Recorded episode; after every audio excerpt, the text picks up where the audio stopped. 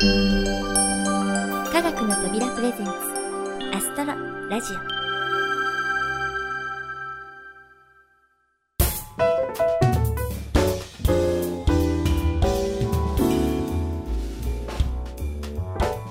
皆さんこんにちは。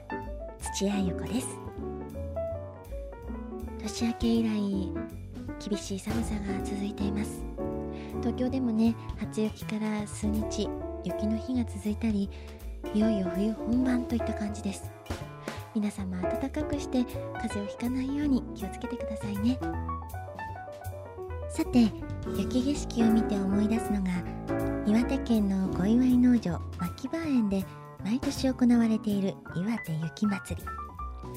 私も2005年にコーナーイベントの司会とミニライブのお仕事をさせていただいたことがありました。この時の思い出は本当にたくさんあって小さなお子さんがねクイズイベントで一生懸命答えてくれたりとかライブコーナーで歌っている最中にバックで花火が上がったりとかあとは雪でできた大きな滑り台などを初めて見て驚いたりとか本当にいろいろ思い出があるんですけれどもやっぱりねあの広大な本当に一面の銀世界の素晴らしさっていうのをね今でも忘れられません。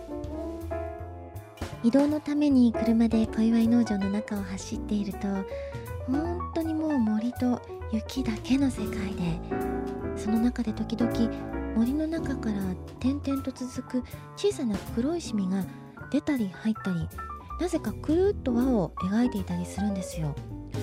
これは一体何だろうと思いまして農場の方にお聞きするとそれはウサギやリスやキツネなどの小動物の足跡なんだそうです。これらのね小動物は警戒心が強いために普段目にすることはできないんですけどでもこういう足跡を見ているとそこで跳ね回る動物たちの姿が思い浮かびますよね。お散歩してたのかなとか遊んでたのかななんて思ったり。でもねもしかしたら敵から必死に逃げていたのかもなんてねいろいろ想像しちゃいました。今回のアストロリーディングライブラリーはまるでその銀世界での思い出が舞台となったような作品です。最初に台本をいただいて目を通した時にうんその時の光景が鮮明によみがえってきてこれは頑張ってあの素晴らしい自然光景を伝えなきゃと思いながら読ませていただきました。そんなね感動を皆さんと共有できれば嬉しいです。というわけでいつも通りナビゲーターの小林さんに作品の解説をしていただきましょう。よろしくお願いします。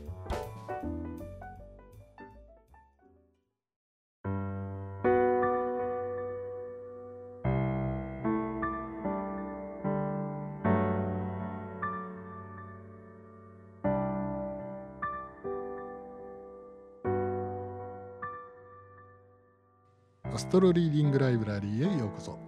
ナビゲーターの科学の扉プロデューサー小林です。今回は土屋さんの前振りの通り寒いこの季節にぴったりの作品童話雪渡りです。この雪渡り少々長めの作品ですがその1その2と2部構成ですのでここでも2回に分けてお届けいたします。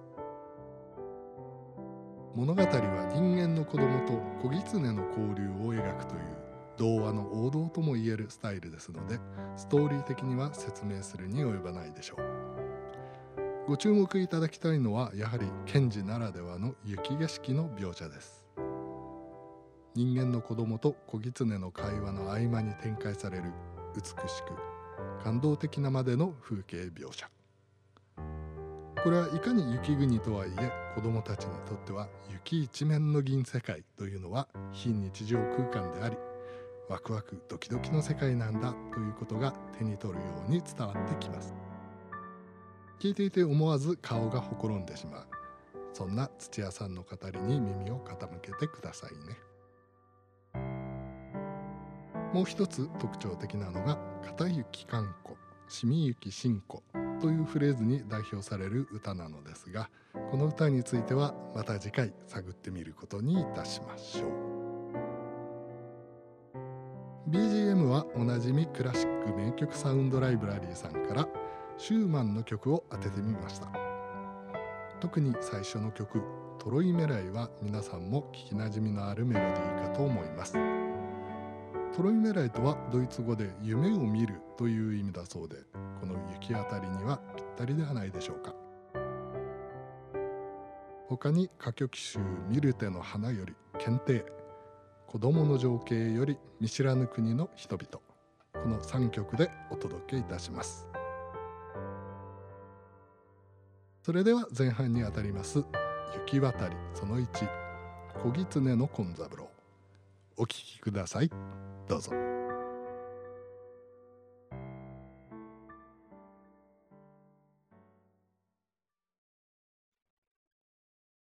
雪渡り。雪渡り。その1小狐の紺三郎。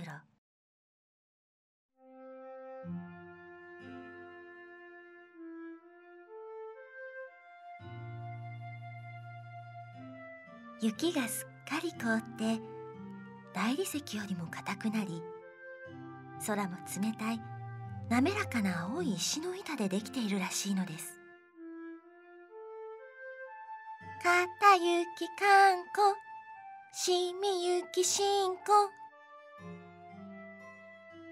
お日様が真っ白に燃えて百合の匂いをまき散らしまた雪をギラギラ照らしました。木なんかみんなザラメをかけたように霜でピカピカしています。片雪かんこしみ雪しんこシロとかんことは小さな雪靴を履いてキックキックキック野原に出ました。こんな面白い日がまたとあるでしょうか。いつもは歩けない吉備の畑の中でも好きでいっぱいだった野原の上でも好きな方へどこまででも行けるのです。平らなことはまるで一枚の板です。そしてそれがたくさんの小さな小さな鏡のようにキラキラキラキラ光るのです。片雪かんこしみゆきしんこ。二人は森の近くまで来ました。大きな柏の木は枝もうずくまるくらい立派な透き通ったつららを下げて重そうに体を曲げておりました。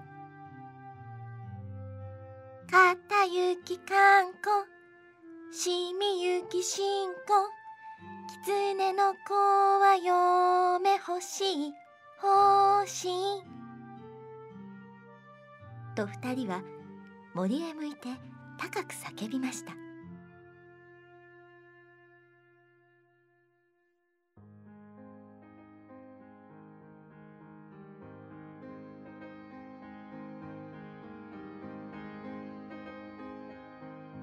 しばらくシーンとしましたので二人はもう一度叫ぼうとして息を飲み込んだ時森の中から「しみゆきしんしん片雪かんかん」と言いながらきしりきしり雪を踏んで白い狐の子が出てきました。白は少しぎょっとしてかんこを後ろにかばってしっかり足を踏ん張って叫びました「きつねこんこん白ぎつねお嫁欲しけりゃ取ってやろうよ」すると狐がまたまるで小さいくせに銀の針のようなおひげをピンと一つひねって言いました「白はしんこかんこはかんこ」おらはお嫁はいらないよ。シロが笑って言いました。きつねこんこんきつねの子、お嫁がいらなきゃもちやろか。するときつねの子も頭を二つ三つ振って面白そうに言いました白は新子観光は観光きびの団子を俺やろか。観光もあまり面白いので四郎の後ろに隠れたままそっと歌いました「きつねカンカンきつねの子。きつねの団子はうさのくそ」すると小狐勘三郎が笑っていました。いいえ決してそんなことはありません。あなた方のような立派なお方がうさぎの茶色の団子なんか召し上がるもんですか。私らは全体今まで人を騙すなんてあんまり無実の罪を着せられていたのです。四郎が驚いて尋ねました。それじゃあ狐が人を騙すなんて嘘かしら。勘三郎が熱心に言いました。嘘ですとも。けだし最もひどい嘘です。騙されたという人は大抵お酒に酔ったり臆病でくるくるしたりした人です。面白いですよ。ジンベエさんがこの前月夜の晩私たちのお家の前に座って一晩浄瑠璃をやりましたよ。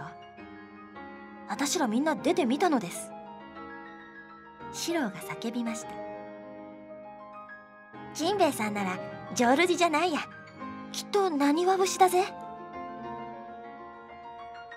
小狐勘三郎はなるほどという顔をして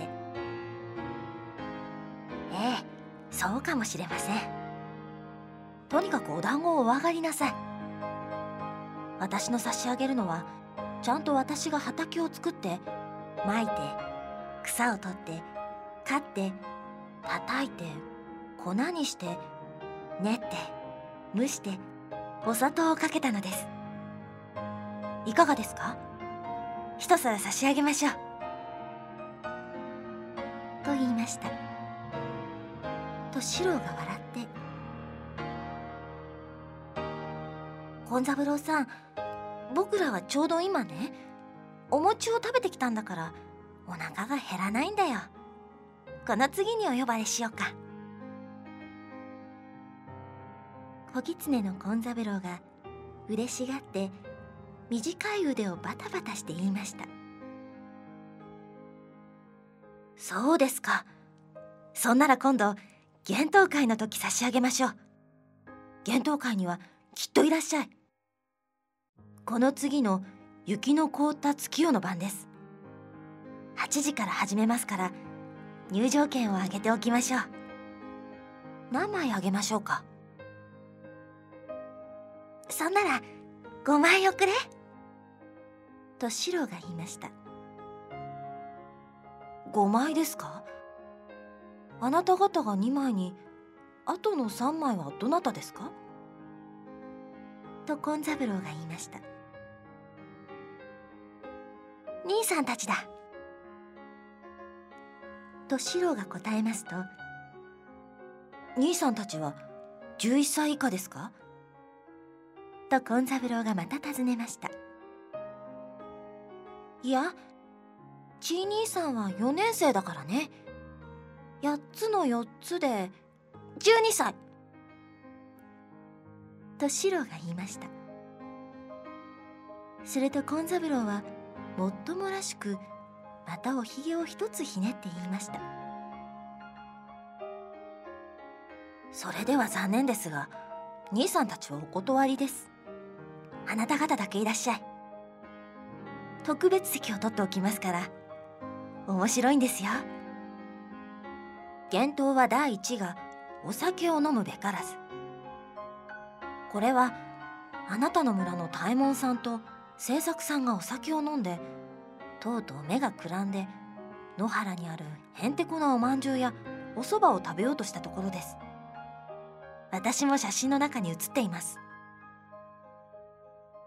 第2が罠に注意せよ。これは私どもの昆兵衛が野原で罠にかかったのを描いたのです。絵です。写真ではありません。第3が火を軽蔑すべからず。これは私どものコンスケがあなたのお家へ行って尻尾を焼いた景色です。ぜひおいでください。二人は喜んでうなずきました。狐はおかしそうに口を曲げてキックキックトントンキックキックトントンと足踏みを始めて尻尾と頭を振ってしばらく考えていましたがやっと思いついたらしく両手を振って調子を取りながら歌い始めました「しみゆきしんこかたゆきかんこ野原のまんじゅうはポッポッポ」「よってひょろひょろたえもんが去年38食べた」「しみゆきしんこかたゆきかんこ野原のおそばはほほほ」「よってひょろひょろ制作が去年13倍食べた」四郎もかんこもすっかり釣り込まれてもう狐と一緒に踊っています。キックキックタンタンキックキックタンタンキックキックキックキックタンタンタン。四郎が歌いました。キツネコンコンキツネの子。去年キツネのコンベが。左の足を罠に入れ。コンコンバタバタコンコンコン。かんこが歌いました。キツネコンコンキツネの子。去年キツネのコンスケが焼いた魚をとろとしてお尻に火がつきキャンキャンキャン。キックキックトントンキックキックトントンキックキックキックキックトントントン。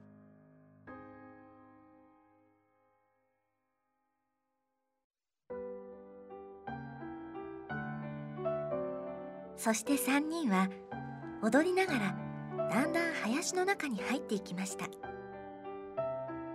赤い風浪細工の方の木の芽が風に吹かれてピッカリピッカリと光り林の中の雪には藍色の木の影が一面網になって落ちて日光の当たるところには銀の百合が咲いたように見えました。すると小狐権三郎が言いました。鹿の子も呼びましょうか。鹿の子はそりゃ笛がうまいんですよ。四郎と頑子は手を叩いて喜びました。そこで三人は一緒に叫びました「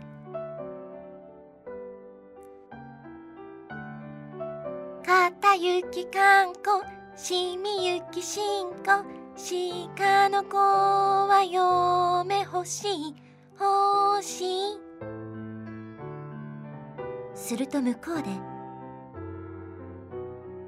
北風ピーピー風三郎西風どうどまた三郎」と細いいい声がしました。狐の子の権三郎がいかにもバカにしたように口を尖らして言いました。あれは鹿の子です。あいつは臆病ですからとてもこっちへ来そうにありません。けれどももういっぺん叫んでみましょうか。そこで三人はまた叫びました「かたゆきかんこしみゆきしんこ鹿の子は嫁欲しい。欲しい」すると今度はずっと遠くで風の音か笛の声かまたは鹿の子の歌かこんなように聞こえました。北風ピーち風どうどどこどこ。狐がまたひげをひねって言いました。雪が柔らかになるといけませんからもうお帰りなさい。今度月夜に雪が凍ったらきっとおいでください。さっきの幻冬をやりますから。そこでシロとカンコとは「かゆきかんこしみゆきしんこ」と歌いながら銀の雪を渡ってお家へ帰りました「かたゆきかんこしみゆきしんこ」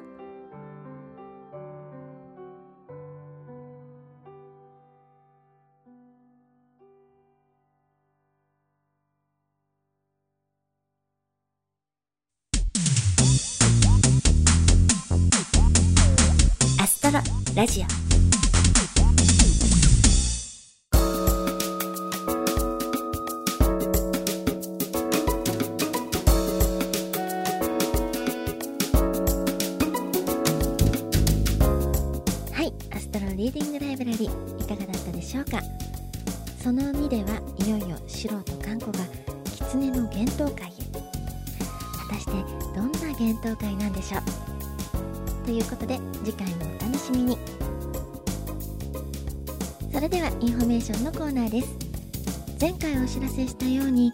年の5月21日に日本の全域で部分日食がそして九州南部から関東にかけての広い地域で金環日食が起こります。アストロラジオでは安全にこの日食を楽しめるように5月の配信までいろいろな情報をお届けしていきます。今回は太陽観測用フィルター日食メガネについてお話ししましょう。ジオをお聞きの皆さんならこの日食メガネとはどういったものなのかご存知ですかね、えー2009年の皆既日食部分日食の際にもあちらこちらで売られていましたのですでにお持ちの方もいらっしゃると思います。とはいえまだお持ちでない方のために日食メガネの選び方を調べていただきましたのでご紹介します。ぜひ参考になさってください。まず購入は早いに越したことはありません。2009年の時は1ヶ月くらい前にはもうめぼしい商品は売り切れてしまいました。今回は金環日食エリアが大都市圏を通過するためかなりの社会的ブームになりそうです。今のうちに豊富な商品からきちんと選んで早めの購入をおすすめします。次にフィルターの性能について。性能の目安となる企画団体として JIS、CE、DSI などがありそれぞれの規格に適合準拠などと謳われています。しかし JIS には太陽観測用としての規格は存在しません。また CE や BSI はヨーロッパの規格なので日本に輸入されるもの全てがチェックされている保証もありません。これらの歌い文句は一つの目安として考えた方が良さそうです。では何を基準として選んだらいいのでしょう？フィルターの性能を表す数字に透過率というものがあります。太陽観測用フィルターに適している一つの目安として可視光線域で0.003%以下。近赤外線域で0.5%以下という指針があります。し商品の説明に透過率のグラフがあるようでしたらこの指針をクリアしているかどうかを調べてみてください。それでも粗悪品に当たらないとも限りません。購入したら一度短時間使用してみて少しでも眩しいなと感じるようなら使用は控えてください。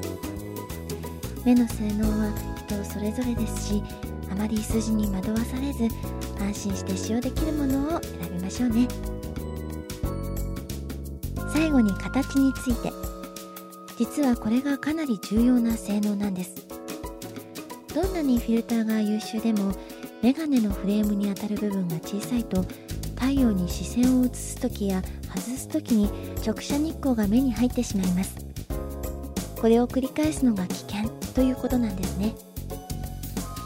これを防ぐためにはメガネ型よりカード型。カード型より内輪型といったように顔を覆い隠す面積が大きいものを選ぶとより安心と言えます。もしすでにメガネ型をお持ちの方は覗き穴を開けた A4 コピー用紙を貼り付けるなどしてなるべく直射日光をカットする工夫をお願いします。5月は紫外線も強い時期ですから日焼け防止にもなりますね。というわけで5月の本番に向けてしっかり準備をしてこの貴重な天文現象を安全に楽しみましょう。次回も引き続き日食関連の情報をお届けする予定ですのでお楽しみに。いろいろお話ししてきましたがそろそろお別れのお時間になってしまいました。この番組は制作コムビルド脚本アルファボル協力音楽制作集団ディープフィールド青空文庫クラシック名曲サウンドライブラリーそして企画制作科学の扉でお送りいたしました。それではまた次回をお楽しみに。お相手は私土屋ゆ子です。